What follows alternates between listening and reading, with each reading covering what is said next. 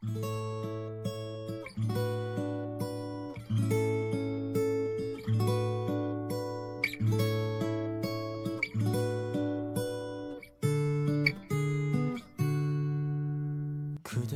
大家好，欢迎收听今天的简单说两句，我是小杨我杨，是周姐。我们今天的嘉宾依然是李牧。Hello，大家好，这次不像直男了。我们今天接下来跟大家聊父母啊，接着上期的话题，那父母是孩子的第一任老师嘛？我们每一个小孩呢，从出生到你产生自我意识、自我行为模式的第一步都是模仿。妈妈洗脚。对。所以呢，父母自然而然的就成为了所有孩子的模仿对象。嗯，我们上一期呢也说到了父母对我们性格呀，或者是产生的一些呃行为习惯上面比较大的这些影响。那我们今天呢就着这个话题继续来讨论一下，除了我们上面跟大家聊到的部分，还有哪一些地方是受父母影响的？比如说我们会贡献一些我们自己跟父母生相处的小妙招，对还有可能一些安全区呀、雷区呀，什么话能说，什么话不能说。我觉得小妙招这个东西，我觉得大家把它想太复杂了。嗯，你知道我跟我父母相处的过程中，我觉得父母跟一个经典文学作品的角色跟你很像，什么什么呢文学作品？喜宝。你们别笑，真的，我觉得我妈跟喜宝就是同一种人，因为喜宝有个经典的句子，然后什么吗？我要很多很多的爱。呃，如果没有的话，有有很多很很多的钱。哎呦，那所以就两样东西，要么爱，要要么钱钱。对，那你觉得你能给你妈妈提供的是？呃，应该是一个怎么说，就是让她一辈子抬不起头的一个同性恋儿子。才开头我们就要这样吗？对不起，妈妈。我本来给这个李牧同学总结的他的关键词是，呃，上一期提炼出来的，他是父母皆祸害豆瓣小组的成员。我真的，我发誓啊，我真的没加入那个小组。只我是看看，想加的，只是看看。对我想加的时候，他被封了。我再说一遍。还有呢，我们第一期维权节目当中聊到的那个花了六百块疏通下水道的男主，对，还有呢，他本人有一些代表作品出圈的呢，就是模仿咱们这个《小时代》的顾里女士，然后呢，啊、他在上期里面的关键词和父母的关系概括一下是不太熟的亲亲戚。我觉得我的关键词应该是不孝子吧。也可以吧？那今天你希望你再敞开你的心怀，继续讲一些我们不能播的东西，行吗？就你们别剪就行。好吧，那我们今天看看还有哪些啼笑皆非的故事。今天的第一个话题呢，可能就是想跟大家聊一下，那从小到大，你看了你父母的相处的这种过程，会不会对你的择偶观呀，或者是恋爱观产生一些影响？嗯，会会的，非常非常大，其实。前面微博有一个什么话题，嗯，然后呃，它的主题就是说，基本上呃，大部分的人，呃，你问他你愿不愿意找一个跟你爸爸一样的，嗯问女生会不会愿意找爸爸这样的人作为择偶标准，但是百分之八十或者九十是说不会，绝不会。嗯嗯，但是可能呃，你最后喜欢上的人可能有点会像他们像父。亲嗯，嗯，就大家都说不会不会，但是结了婚之后，可能发现老公越来越像自己的爸爸，就然后自己就变得越来越像觉得全天下妈妈。男男人都一都一样都是那个德行。他们有一些毛病是通病，嗯，对，你是 我是钢铁直男。哎，那趁这个机会给大家讲一下钢铁直男的梗吧，反正也是讲父母的。行，因为我妈是不知道我是那个同性恋的，这个身份呢也隐藏了很多年了。然后我现在今年呢，在我们老家也算岁数蛮大的了。我妈这两年就一直在给我介绍女朋友啊，或者是催我找女朋友。然后前几天打电话的时候，我妈就又提起这个话题，就说。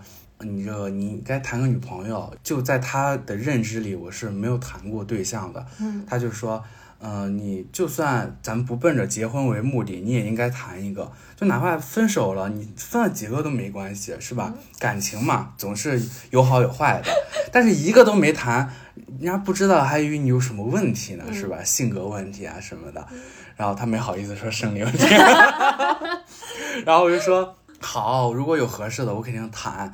然后我说这不是工作忙嘛，怎么之类的。我妈就在视频嘛，就在电话那头很神秘的、意味深长的顿了一下，然后说人家网上都说了，像你这种谈不到女朋友的，都叫什么钢铁直男。就是我当时听完之后，我就说谢谢妈妈，我的前半生里还没有人这么评价过我。让你做一回直男。李牧跟他妈其实有好多这种对话，对对就是这种认知差的一些对话，反正挺多笑料的还。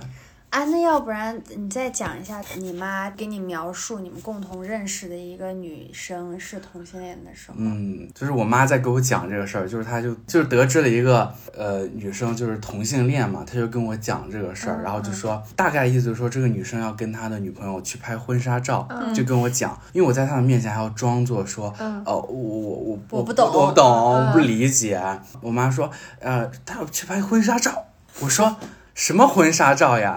她她有男朋友啦。我妈说，哎呀，就是就是要拍婚纱照。嗯我说，哎呀，我说怎么可能呀？你听错了，人家是要拍闺蜜照，不是婚纱照。然后我妈就坚持说是婚纱照。我说嗯两个女的怎么拍婚纱照呀？我就已经，我觉得我演的也不错。我说两个女的怎么拍婚纱照呀？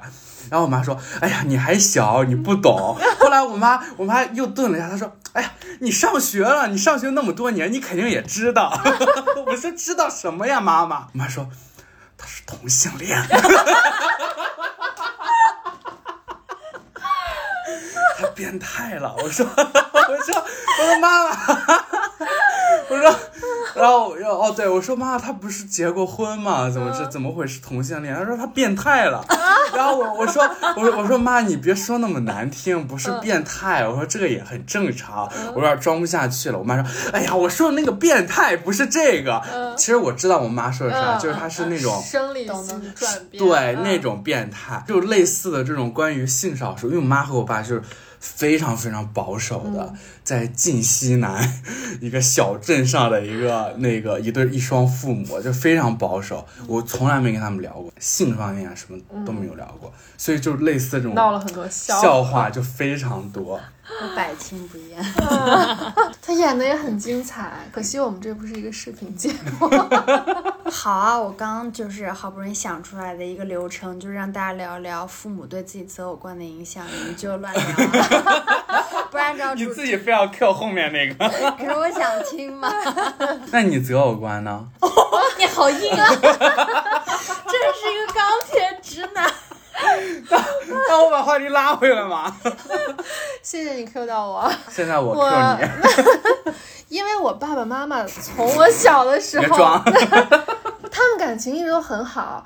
呃，就是我小时候，我爸爸上班，因为跟我妈妈没在一块儿，他们就像那种异地恋吧，现在说起来就是异地恋。嗯，他们每天晚上都会煲电话粥，就是打一两个小时那种。或者我记得就是他们单位的那个电话算是内线，就不要钱的，一直打，能打一两个小时。然后我就在这种环境下。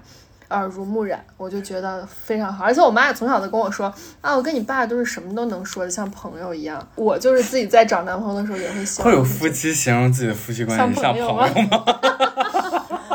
会的，会会。所以你人家经常说我最幸福的事就是嫁给了我最好的朋友友，对你听没听过呀？你上不上网？那那个思文也说她嫁给了上铺的兄弟。那是嫁了之后才变的，行行，就是这种氛围吧，让我觉得呃，恋爱啊，结婚呀、虽然我现在也不太想结婚啊，就是觉得是一个很幸福的事儿，不会像那么，他们也不会说吵架打架，让我从小就对这个恐惧不会，多少给了我一些正面的向往吧。嗯前面有跟大家提到那个微博话题，我觉得我就是他们其中一员。觉得我爸爸是个很好的爸爸，嗯但是我不觉得我的爸爸是一个很好的丈夫。嗯可能我先开始就会觉得我爸不够体贴啦，不够浪漫啦，嗯我就觉得我在这个方面一定不能找这样的男生，就一定要找对我很好、很细心的那种男人。但是，但是我会发现，慢慢相处下来，好像我的男朋友，或者说走的最远的目前这个男朋友，怎么越来越像我爸了呀？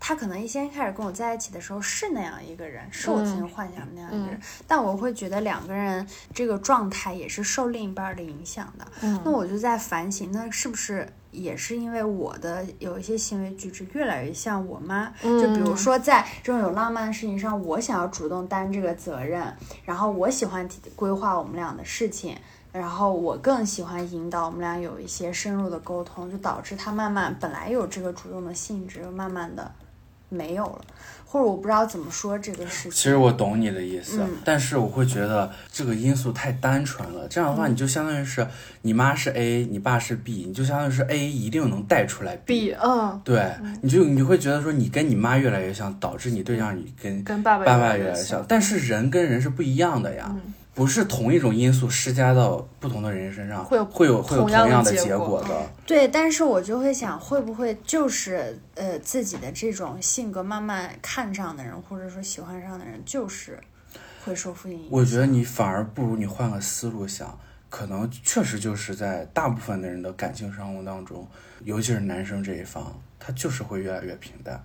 行，那男人不行，我们下一期就来骂男人。什么父母对自己择偶观影响？那那那那，我们就呃直接下一趴吧，赶紧把这期你没有人问我择偶观呀？怎么同性恋不能择偶？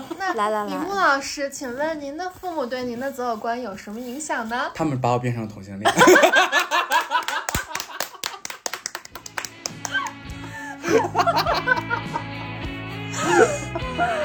太精彩了！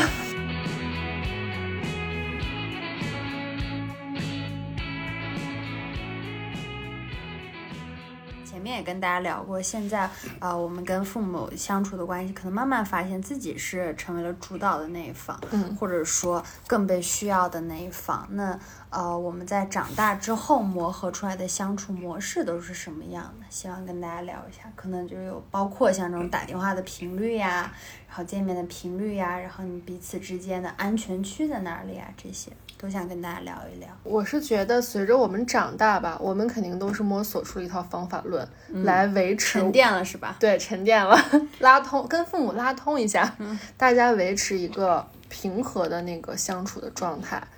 嗯、我是会，因为我妈妈非常喜欢视频，他们的习惯就是不管就是对方在干嘛，或者我在干嘛，他他自己一时兴起就给他的朋友们播一个视频，或者是这样的习惯。但是咱们年轻人不是，我们如果打电话的话，也都会问你是否方便，发语音都对，发语音都会问你是不是方便听，而且我们就是微信通话 PTSD 啊，你想吓死了。但是之前我妈就会就二话不说打电话或者播视频，就真经常会吓到我，但她不太能理解我这种恐惧，她觉得我有点有点矫情。但我跟他说，就是因为工作上这样嘛，我们不不是很习惯。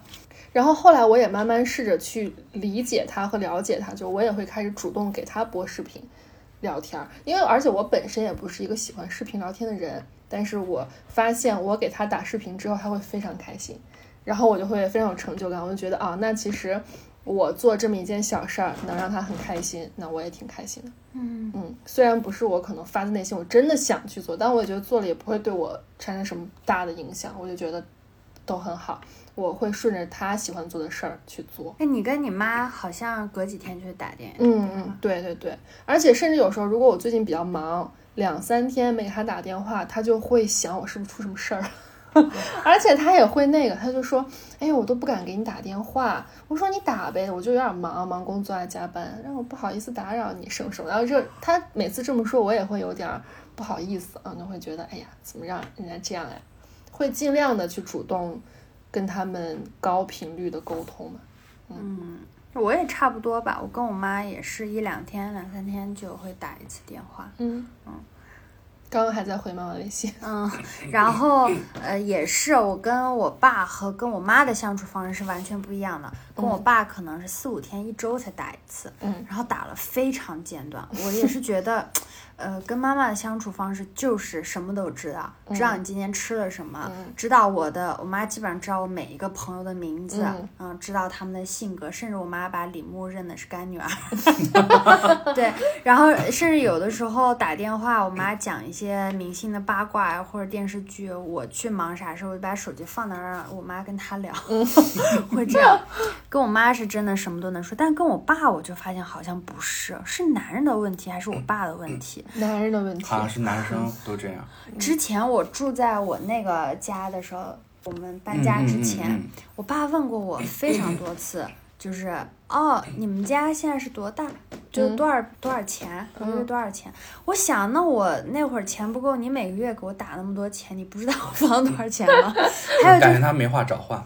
不是，倒也不他会是忘记，他会忘记，你就感觉说了，他也不是很在乎，他觉得你健康啊什么的就就行行了。然后也经常他跟我七点多或者不到啊八点打电话，我在回家的路上，嗯我跟他我先扣了，在地铁上，我说爸爸，我说我在地铁上，嗯然后下了地铁给他打电话，我爸说你怎么还没下班？嗯下班这么晚，今天加班了。我说爸爸，我说这是我可能第七八次跟你讲，嗯我说我是七七点点下下班我。爸说哦这么晚，我说对，我说爸爸我是十点上班，七点下班，中午午休一个小时。我说我跟你说过很多次，爸爸每次听到都像第一次听到一样惊，讶。差不多。嗯我就觉得就就习惯了，嗯就反正跟爸爸就是彼此报一报平安。哎，那你什么时候能回家？嗯忙不忙？热不热？就这些。但是跟妈妈什么不能聊。嗯，我有时候跟我妈也会一起吐槽吧。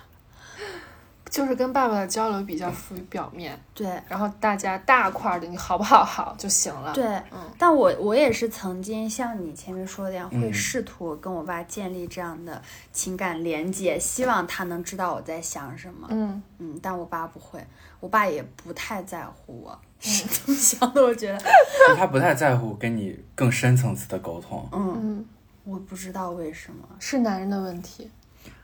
是父女之间的关系，因为我一之前一直觉得就是父子之间会这样，儿子都会说哦不敢跟爸爸说什么，嗯但我觉得我性格这么活泼开嗯朗的人，为什么你就跟我不了多了解不不？深入一点儿去关心是吧？但这几年已经习惯了，我觉得这样好像也挺好的。那其实这也是你跟你爸爸的一种，呃，平衡点嘛。就你们这样相处，大家都会觉得好像还可以，嗯，嗯就行。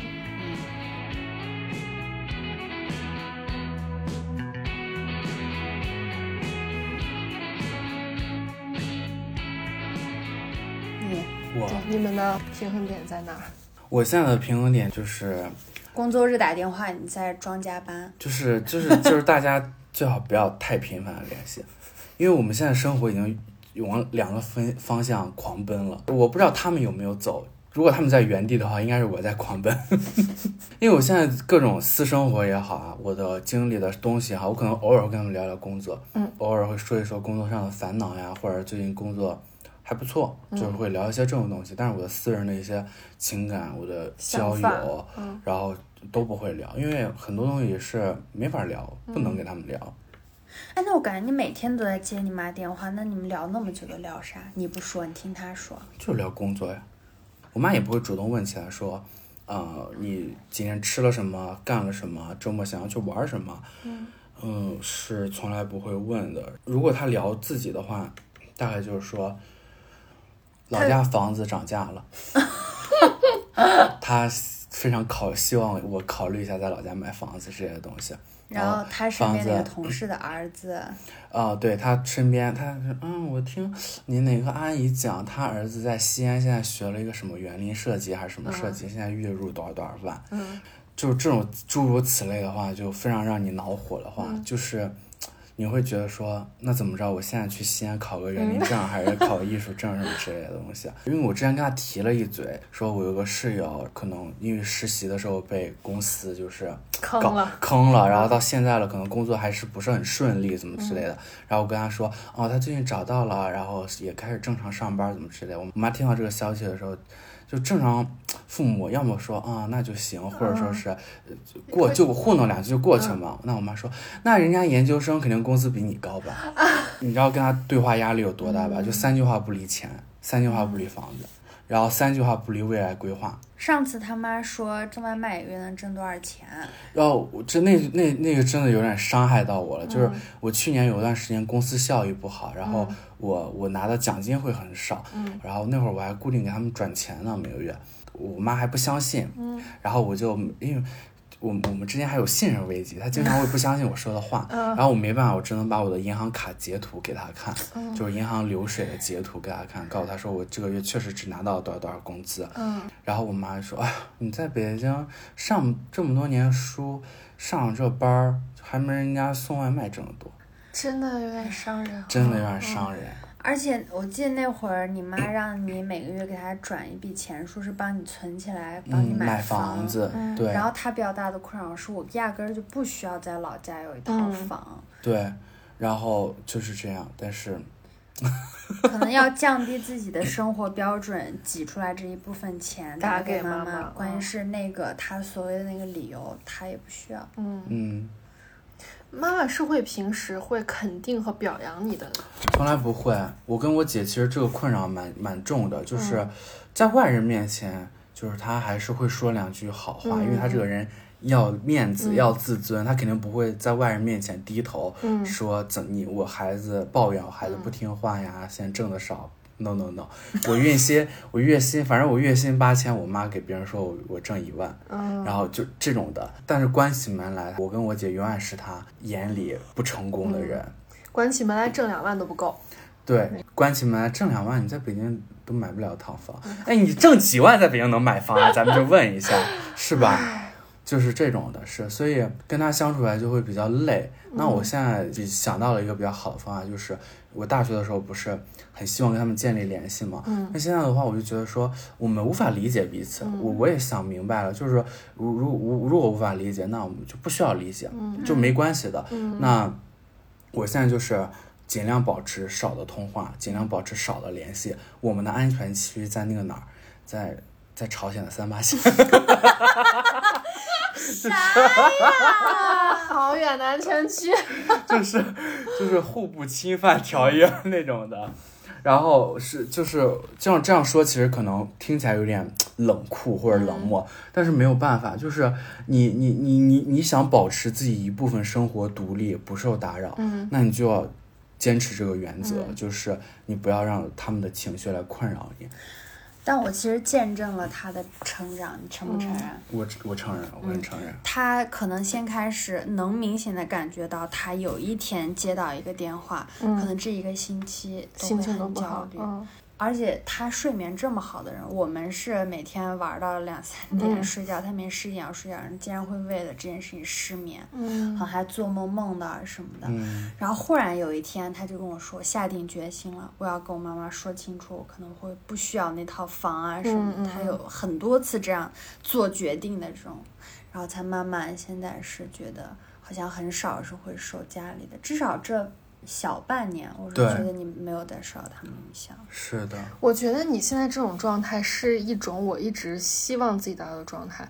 我现在可能还处在你上大学的时候那个，就是会有一些希望有情感联系。嗯我希望可能我妈妈跟我更同频，我希望我们能有更多聊在一块儿的话题。嗯，但是肯定事实是相悖的嘛。然后，嗯那我这个希望越高，当不符合我希望的时候，我就会更生气。对，嗯是的，我就会觉得，哎，你是我最亲的人，怎么这么点事儿都聊不明白？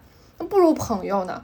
但是有的时候我会觉得，那我为什么要抱这个期望啊？嗯就是自己会在这个，就是我既希望我不要再去有更高的情感希望了，但是好像又做不到。哦，所以我觉得你现在这个状态是我比较希可是望。对，可是可是我这个是没办法的，因为如果我再这样下去的话，一直是自己受伤害。嗯所以说我我没有办法，但是我姐啊，我姐比我大六岁，嗯她她她都那个，就是都经历过婚姻了，但是她嗯依然对自己的原生家庭抱有这种期待，嗯就是说希望父母能更理解自己一些，希望有些事情她可以站到自己这一边。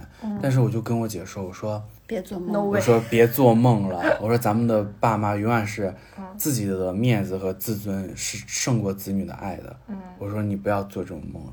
我说我说姐，有时候就不得不承认，就是我们不是什么一根脐带连着我们，我们就是这个世界上最亲的人的。嗯嗯，对，虽然可能听起来确实不符合那个嗯，伦理纲常。对对对对对，我都是同性恋了，我还管什么伦理纲常？你给所有听节目的同性恋道歉。虽然听起来是有点冷酷，但是确实事实就是这样的。我们不是要去责备父母啊什么，但是确实，呃，父母也是第一次做父母。虽然我本人不是很喜欢这个观点，嗯但是他们确实有做的不好的地方。我们是尽量的以我们现在一个成年人的身份和视角去找到一个相处的平衡点。我觉得就是我们能做的。对，是，就我觉得这个事情改变彼此太难了，我们连身边一些朋友什么的都很难改变，就更何况是那种思想更为古板的父母对呢？他们都靠着他们那种过了一生活辈种子对嗯准则过了一辈子了。而且大家所处的整个的社会环境也是不一样的，就对根本无法改变。是的，像我有个朋友跟他妈妈就是，他们就是那种一点就着，两三句话说不对就吵起来了。他最近在备孕，然后其实本来这是一个值得开心的事儿。他妈妈每次打电话说：“哎，怎么样了？有什么结果？”他就觉得这能有什么结果吗？如果真的怀孕了有好消息会分享给你。然后问完之后，他妈妈就说：“怎么还没有消息？是不是你哪儿有问题？要不给你开点药什么的？”就是他妈妈不会去真的了解这个有没有问题，或者问题出在哪儿。孩子在最脆弱的时候，对对他妈妈怎么就是都怪他，然后他因为这个跟他妈妈吵过好几次架。可能他们现在的方式也就是少打电话，而且或者包括备孕这件事儿或者其他的事儿，那就是我的雷区，你也别问我，大家别讨论这个。嗯，我跟我妈最近的雷区就是工作的事，真的，我我觉得我妈够通情达理的一个人，就包括像我跟男朋友有什么感情问题呀、嗯。都可以聊。嗯，在呃跟男朋友感情期间，我有一天跟一个男生说了啥，我觉得哎还挺心动，也会跟妈妈说可以跟我嗯。妈说，但是我妈。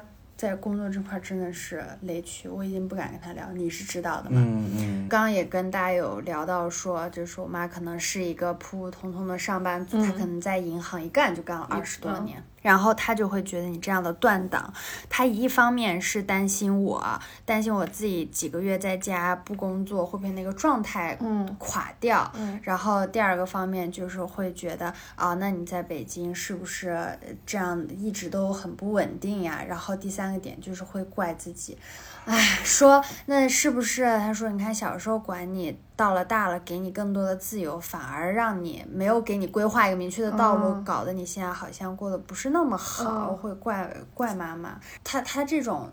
可能我现在没工作几个月，他的嗯阶段一波接一波。先开始他就是给我很大的鼓励，说没没事事儿嗯家里有钱着呢，说嗯养你多久都没问题，养你一辈子都没问题。然后第二个阶段就是开始，你要不要回来呀？家里有房有车。我以为第二个阶段是家里其实也不一定能养你。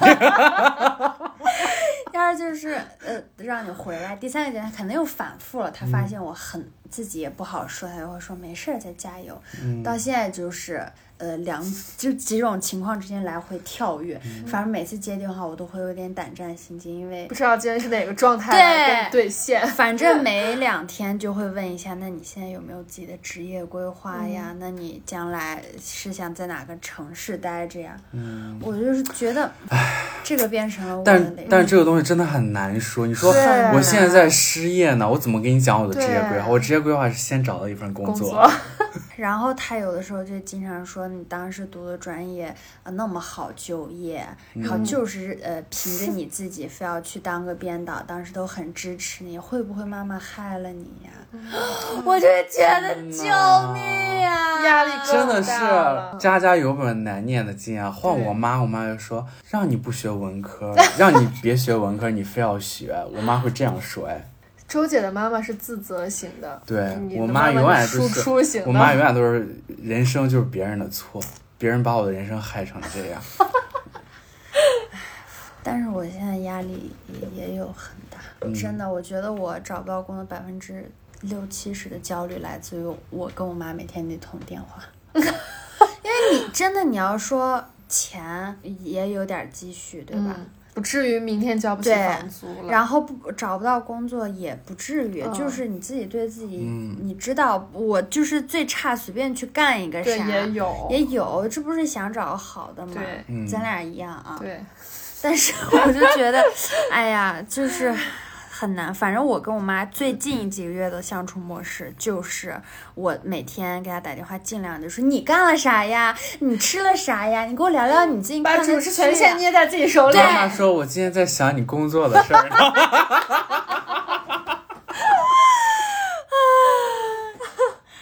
我就会鼓励他，就是他他最近也交了很多朋友，你跟他们去玩儿呀。我说你们不是上周去农家乐吗？这周继续去呀，就会一直这样一直这样。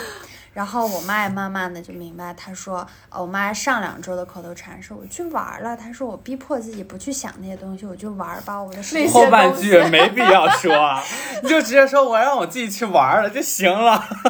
我对我妈就说，哎，这呃回到家夜深人静的时候难免会想，但是逼自己不想，没事儿。她还安慰我，她还说没事儿。算了，我们看到父母在努力了。他也是蛮辛苦，是觉得。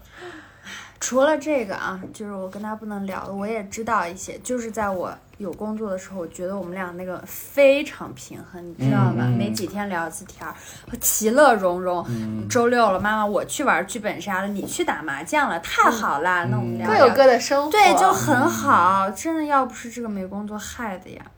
我们今天的主题不是美工作。啊，然后还说一些啊，我再分享几个我能让我妈快乐的方法吧。哎，第一个是我有工作，不是，就是一个就是我妈很喜欢在人群中被表扬，就比如说我会经常呃跟她打电话的时候夸一夸她，我说今天看到啊、别人的父母怎么怎么样，我就想我妈可真好呀。啊，是我父母，举例举例，就是看小欢喜的时候。吓的。哎，然后还有啥？然后还有就是定节日，就是三八妇女节了、母亲节了、六一儿童节，我就买一束花，而且永远不要送到家里，一定送到他单位他，啊所有公司的人都看到，他就会快乐的。我基本上每次给他送花，他都会发朋友圈。其实你能得到那种反馈，你也很开心，对是的让别人开心。对。是的，对，有时候看他没吃饭，我就立马点一个什么水果捞啊什么的。嗯，就是如果我有工作的话，我跟我妈是完全没有问题，跟我爸的相处模式也是那样，岁月静好，互不打扰。嗯，蛮好，就缺一个工作。没事儿。哎，那你有没有就是什么让你妈开心的小小妙招？如果我大，我还没说呢。你已经起了那个要胡调说八道的范儿了。如果我大学考上清华和北大，我妈会高兴。好啦，如果我刚毕业就进了世界五百强，我妈会高好兴。啦，但是如果我二十五岁就 就在老家买一套大 house，然后结婚生子，我妈会非常非常高兴。但是妈妈，而且我的女朋友一定是北京独生女，她爸有一套四合院等着我继承。那妈妈会不会说你为什么只考上了清华的本科？我妈不会这样，差不多得了。我妈倒是，我妈应该这点自知之明还是有的。是清华就可以了，是吧？对对对，是。你们在说屁？能不能有一点正正能剪进去的这种讨论？嗯，我是觉得差不多吧。我觉得我妈有一方面还是蛮像，就是她也喜欢，被肯定。嗯，就是炫耀，她也喜欢自己在一些兄弟姐妹之间炫耀，儿子女儿很孝顺呀。你知道有一次咱们玩的很晚，嗯，然后其实两三点了，那次不知道是干嘛，不知道是玩剧本杀还是看电视，然后两三点了都没睡，但是第二天。就是母亲节了，嗯，然后我就不敢睡了，因为那个我妈这个人的话，就是如果母亲节当天你没有很早的给他送上祝福，然后送上红包啊之类这些东西，他会不高兴的。你不能中午再发，但你也不能现在给他发，就让他知道你熬夜。对，因为如果我现在两三点发的话，我又没法给他解释为什么我这个点儿还没睡。加班呢？然后周那第二天是周末，哦那天是周五好像是，我又没我又没办法跟他解释这个事情。后来我熬熬熬熬到三点多，我说不行，我我就现在发吧。然后我就送上了发了一段祝福语，然后给他把那个红包转过去了。然后转过去之后，第二天我起来的时候可能已经十一点左右了，然后我看到。九点多，我妈收了，收了之后还谢谢儿子什么之类的，然后我以为这件事就过去了，但是没有想到，你知道，当天下午我妈给我打了个视频，她大概意思是说，今天我三姨，就就我妈的姐姐，我三姨去她那儿聊天去了，我三姨的两个儿子就是出了名的不孝子，是吧，然后我妈就说啊。那个就我儿子，就是那个一大早大半夜就把钱给我转过来了，就把祝福给我转，就发了个祝福，对 吧？就然后我就收了，怎么怎么样的。然后我妈还给我在那儿特说那个什么，你二姨就是我表姐跟我表弟，我二姨的两个孩子，我表姐是刚生完孩子，手头不宽裕，我表弟还在上学，就说啊，他俩也没有什么经济能力，好像是没给你二姨买买买东西或者送礼物。然后我妈说，啊，可是咱也不去问人家，是吧？那个你你以为你给我送了，他们没送，那是我说好像故意，我好像炫耀似的，我咱也不去问人家。然后我妈从头到尾就没提起来，你为什么三点了还没睡？啊，哦，哎，你这个我觉得这个东西很妙，你知道吧？我所以，我妈真的很在乎这种东西，胜过我，懂吧懂懂。懂吧？哎，我有一个类似的，就是我男朋友他之前是在央视上班，然后其实他这份工作可能干的并不是那么开心，但是妈妈就他的妈妈会以这个为傲，就逢人就说哎我儿子在央视上班，就觉得要我我也骄傲。对，他就觉得我很嗯嗯，很嗯，这是一个很值得能拿出来讲的事儿。对呀、然后他在央视辞职之后就不敢跟他妈妈讲，他怕他妈伤心，从此失去了这个炫耀的资本。刚辞职之后，他每天早上都按时出门，假装去上班，然后在家附近的公园里坐整整一天。这不是黄磊吗？然后就他跟我讲这个故事的时候，我说你怎么那么像日剧那种男主角？对呀、他说他做了一周，我也实在是装不下去了，然后回去跟他妈坦白。黄磊也是呀，白天开滴滴去了，就是那个小什么小离别还是小欢喜？烦不烦啊？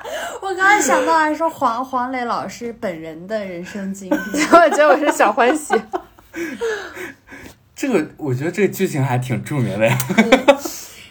就是每个父母，呃，和我们之间，我们身处的这种时代不同，然后人生的经历也不同，他们从小从小我们受到的教育也是不同的，肯定会有主动的一方去试图把两个人的关系拉近调整，对，或者说调节成自己适应的那个节奏，但肯定我们觉得这个事情是没有办法做到那么完美的。那在这种情况之下，我们能够尽量的去磨合出来一种比较平衡的方式，嗯。我觉得也就算不错了。嗯，我想补充一点，我突然想到，呃，我们可能这么多年来被这种血缘关系的这个规则所绑架，但是我觉得你要首先知道我，我们跟父母都是独立的个体，就彼此尊重。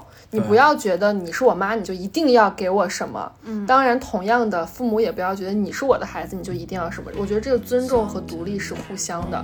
你要在这个大前提之下，大家作为两个独立的人，去慢慢的靠近，找到平衡点，就是一个比较理想的状态吧。I know you know I love you, baby. I know you know I love 那我们前面也聊了这么多和父母的相处之道，呃，也说了我们希望父母是一个什么样的状态。那如果我们有一天成为父母，你们想成为什么样的人？我特怕你把这话题引出来，因为我们三个好像都不想成为。对，这个大纲谁写的？拉出去。其实我倒没有那么强烈的说，我一定不能生孩子，只是我觉得没必要。嗯，但是你是我觉得我这一圈朋友里面最有希望当父母的一个人。呃，我呃也是，你也是我，那我只能说你们多交点朋友，没必要这样矮子里面拔将军。因为现在普遍大家都恐婚恐育嘛，，对，那你还算有固定男友，交往也很长时间了，有望结婚，步入婚姻殿堂，且诞下一子，偶尔一女。哎，那我们这样说呢？刚刚是说我们想成为什么样的父母，那我们不想成为父母的原因是什么？嗯嗯，你你好得意呀、终于想到一个话题了，真的好得意，刚刚那个表情那眉毛都扬到这有儿设了，计过。有摄像机在对。为什么？你说为什么？因为你是同因为我是同性恋呀，这是我的人生格言，这是我的标签呀。我怎么成为父母呀？没办法成为父母的呀。好，行，好，那我认真说，可以吗？可以。我我认真说，我没有办法，我不知道怎么跟孩子相处，因为从小我的父母没跟我相处过，我不知道他呃犯了错误，我我应该怎么办，我不知道他受表扬了，我该不该继续激励他什么之类的。呃，孩子的教育，孩子的相处，我就完完全空白，因为我是觉得，当然，就像你说的，就是那每个人第一次做父母的时候，你都没经验，但是你至少有一个参照吧。对。就是你总会记得说，哦，那我我小的时候，嗯。他是怎样来去帮我维护自己的自尊的，嗯。然后他是什到了什么时候，他去跟我聊聊性，跟我去聊呃自尊自爱这种话题的。我完全没有，我父母从来没跟我聊过这种东西。我也不知道该在该怎么去跟他相处，而且我很怕伤害他们，嗯。我我真的很害怕伤害到他们，所以我其实更多的是不敢，嗯，对。觉得自己可能做不好。对对，哎，不就有一句话说，很多人如果有一个悲惨的童年，需要一生生来去治治愈，嗯，对，哎我觉得我到不至于不悲至于惨。悲惨到嗯。治愈的地步，嗯。但是就是肯定是这个部分是我影响。确实，我是我不愿尝试的一个地方，嗯我可能不想当父母，就是比较自私的角度吧，分嗯物质和精神上。嗯，那可能精神上，我觉得我可能足够富足啦，可能有爱我的父母，有很多朋友，我觉得就够了。我爱别人，别人也爱我，那我不需要再多一份爱。嗯然后其次，就是从物质的角度上来讲，我觉得，嗯，如果我的小孩没有生在一个条件很好的，人就都不说他了，就说我自己。如果我现在不是挣个年薪十万、二十万，嗯哎，年薪月薪，嗯，月薪。对你没有个月薪十万，你现在哪儿敢养孩子呀？对别的小孩都上课外班儿，你怎么办？对，而且如果我确实没有那个能力，我还必须得生的话，那我对他的付出就势必会影响我自己的生活质量。对，我就从哪个方面来讲，我好像就是不需要。嗯那不是经常有小孩跟父母吵架，就说：“那你经过我的同意把我生出来了吗嗯怎么有人说我台词啊？？” 就是呃，就你把孩子生出来之后，呃，你还要老要跟你孩子说你的付出什么什么，哦但其实生孩子本身就是父母自己的决定。，其实对孩子来说是自私的嘛。对，嗯我就觉得我没有做好任何的准备。嗯嗯我差不多吧。我觉得一个就是，首先我是非常讨厌小孩，其次就是我也是觉得，如果你说我想，那我肯定想成为一个好的父母，一个情绪稳定的妈妈，但我觉得我做不到，而且我没有很强大的物质和就是心理吧，去去去承担。你知道我我前两天我昨天还看了一个帖子，就是你刚才说你特别讨厌小孩 就是就是有有些小孩儿确实我是觉得说不好听一点，天生真的有点坏。因为我前两天还在看到一个帖子，就是小红书有个妈妈把妈妈关在阳台上上，关了一下午，就阳台是暴晒的。对，然后他为了自己能看电视，嗯呃，没有人管他，他把自己妈妈在阳台关了一下午，渴的只能去喝水水龙头的水，，而且期间他奶奶来了家里好多次问妈妈，他说妈妈在就房间里睡觉，你说这孩子多坏呀！四岁，四岁，嗯就就没人教他。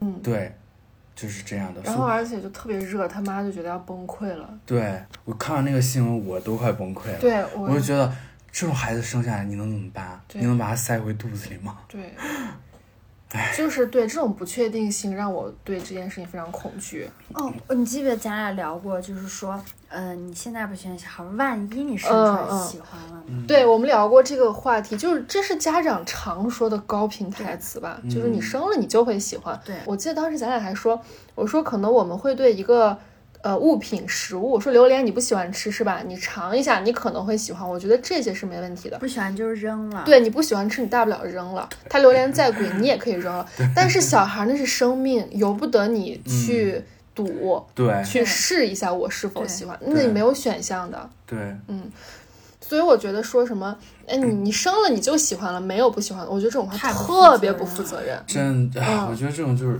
家长在那儿随便说的，对，就是。但是我觉得生孩子这个东西，我虽然没发言权，但是我姐有。嗯 然后，然后因为我是觉得我们是在同一个生长环境里出生的，然后成长起来的。我跟她的嗯、呃心路历程，嗯、应该也差不多。但是她可能对于家庭关系、啊、亲密关系这一块儿，她走的更是接近一个普通人的道路，因为她也就是那个工作没几年就正常的去相亲、结婚、生子了。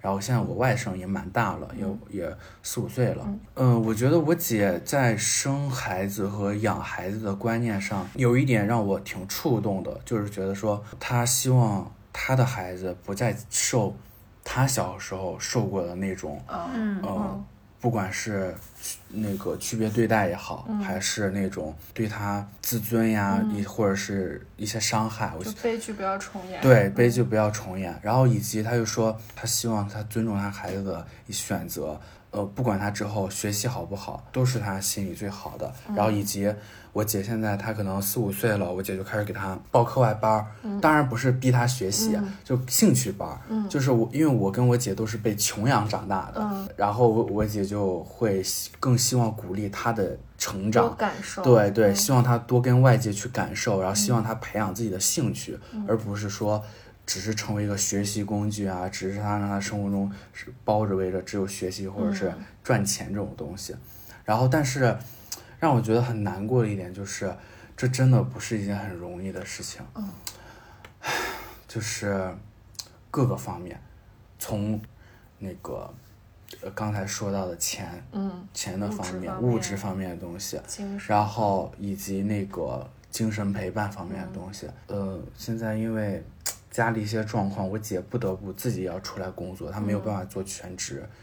那个妈妈了，然后不是应该不叫全职妈，就是全职太太，然后专心的照顾孩子，她自己要出来工作，现在就是聚少离多，完全就是这让她很难过，嗯。就让她觉得物质上她给不了孩子的保障，精神上也陪伴不了他，就是她最近状态非常差，也非常痛苦，然后所以就让我觉得说，哎呀，就是有时候这个孩子这件事儿真的是不是要轻易生的，哪怕现在我们就是顺，就是很顺利，是三口之家，然后共同为这孩子打拼，嗯，都不是一件易事，对。就更别说他现在了。而且我觉得他姐姐是就是想法和那个都非常好，他知道怎么样给孩子好的。但是确实现在的现实就是你生养一个生命真的太不容易了。对你希望给他好的物质条件，你希望让他健康成长、快乐成长，嗯，真的不是一件易事。嗯真的，我就觉得我们小的时候，最起码父母上班也很近，下了班三个人能坐一块儿吃个饭，就这么简单的事儿，放在现在你也是一个很难做到的奢望吧，对吧？尤其是大城市里。好吧，那就希望我们都不要成为我们讨厌的那种父母，反正我们也反正做我们父母 反正我们不要不负不要责任成为对父，母就好不负责。任，对，不要成为父母就好。对，希望我们不要成为不负责任的父母。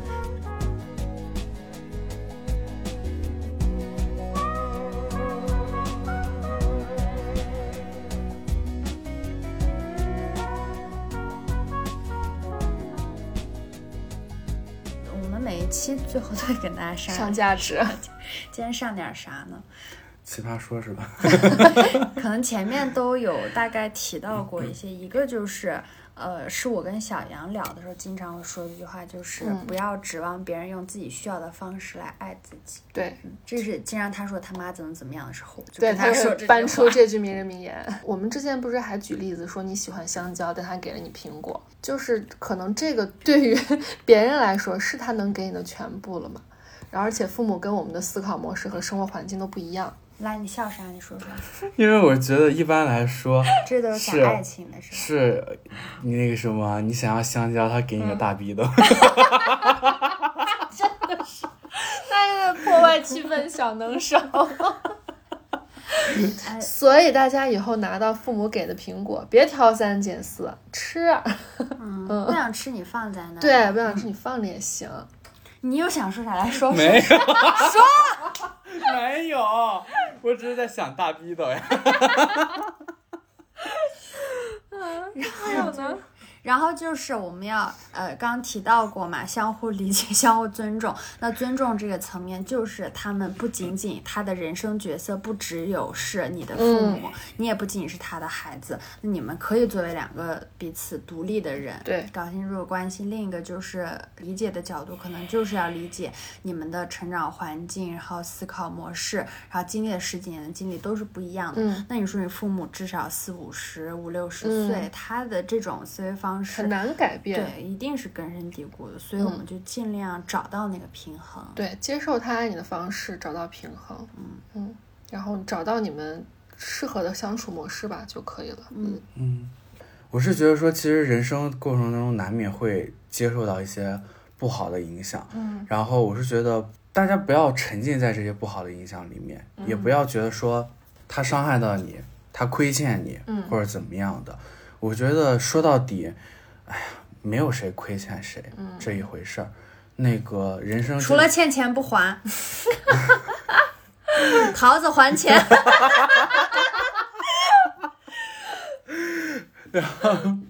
人生嘛，就是一场修行。那个你那个不是，我觉得不想原谅也就不用原谅。对但是但是重要的是，我觉得是那个周姐刚才说的，我们都是彼此独立的人，我们的未来的人生还有很长的一段路要走。就是他们真的说一句很绝情的话，他们真的说实话只能陪伴我们一部分人生。对，就是我们未来非常非常长的路要走，我们如果只是拘泥于前半生的痛苦或者那、那些年的痛苦的话，那我们会错失身边很多的很好的东西。然后我觉得，嗯，你也会说人话啊？不然我怎么度过呀？因为我是觉得爱这个东西嘛，就是不一定一定要在父母那里获得尊重、对理解和对对对爱。我们身边很多人都很重要的。对，而且你可以爱自己，爱朋友，嗯，嗯，都是你获取情绪反馈的一些途径。对对对，就是又是在哪儿聊过的话，我们嗯就是说，如果你特别祈求一个人的爱，就这个人大家对你来说，你看的非常非常重要，那么大概率你就是根本不爱自己的。啊，你一定要嗯先学会爱自自己，嗯，爱自己是终身浪漫的开始吧？这谁说的？这种屁话以后不允许在这个这 剪掉！见过这么反客为主的嘉宾。我还期待你们给我补一下，这是谁说的呢？这种东西在青年文摘上出现的呀，怎么能在这个有深度的博客出现呀？我觉得最后这个点就是抛除这些不太好的影响和杂念，这一点我是特别佩服小杨的。可能他今天尽量跟大家聊出来的都是一些比较积极阳光的，但我确实也有听到过一些他的故事，是关于可能成长方面、呃家庭方面带给他的一些影响。然后他经常、呃，我跟他说或者跟他聊天的时候，我们都会觉得说他能够抛除这些对他的负面影响、或者 debuff 这种感觉，自己。呃出淤泥 而不染，就长成一个这么三观健全，然后自尊自爱的好女孩，特别不容易。我就是我才不容易吧，那就我是淤泥当中盛放的呀。夸你了，夸你了，这不是整期都在讲你，我也夸一下他嘛。对，啊，你能不能允许别人跟你平分春色呀？其实，在成长的过程中，我觉得或多或少父母会带给我们一些伤害，有些可能很快就过去了，有些可能真的就植入在你的这个性格里，让你受这个所困扰。但我觉得，就像李牧说的，你不能活在过去，你也不能一直说谁亏欠我的。我记得之前在哪个书上看，他说，如果你 青年文摘，就是好多人都会说我怎么怎么样，是因为我原生家庭不好。嗯然后就是说你在有这样的想法的时候，是因为你自己能力不足，所以你要找一个点去把你的这些不满或者嗯你没有实现的东西放在那个点上。所以大家都说，那都怪我爸，都怪我妈，都怪我原生家庭。